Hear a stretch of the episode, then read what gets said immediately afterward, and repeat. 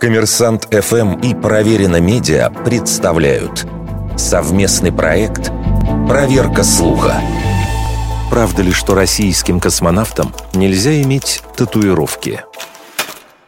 Летом этого года на YouTube-канале «Редакция» вышло интервью Александра Хохлова, представленного одним из главных популяризаторов космонавтики в России.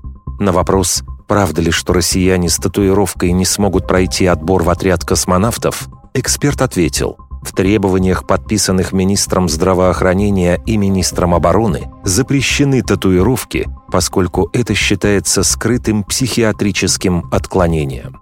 Судя по всему, эксперт имел в виду ведомственное положение от 9 января 2001 года. Правда, увидеть его в открытом доступе не удалось, вероятно, по причинам секретности. В сжатом виде требования к кандидатам изложены в документе, опубликованном на сайте Центра подготовки космонавтов имени Гагарина. Но там о татуировках ничего не говорится. При этом о запрете на наколки космонавты упоминали и раньше. В 2015 году это подтвердил член отряда Олег Артемьев.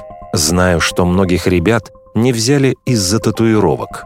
Негативное отношение российских официальных лиц к наличию татуировок косвенно подтверждается и практикой отбора срочников в вооруженные силы.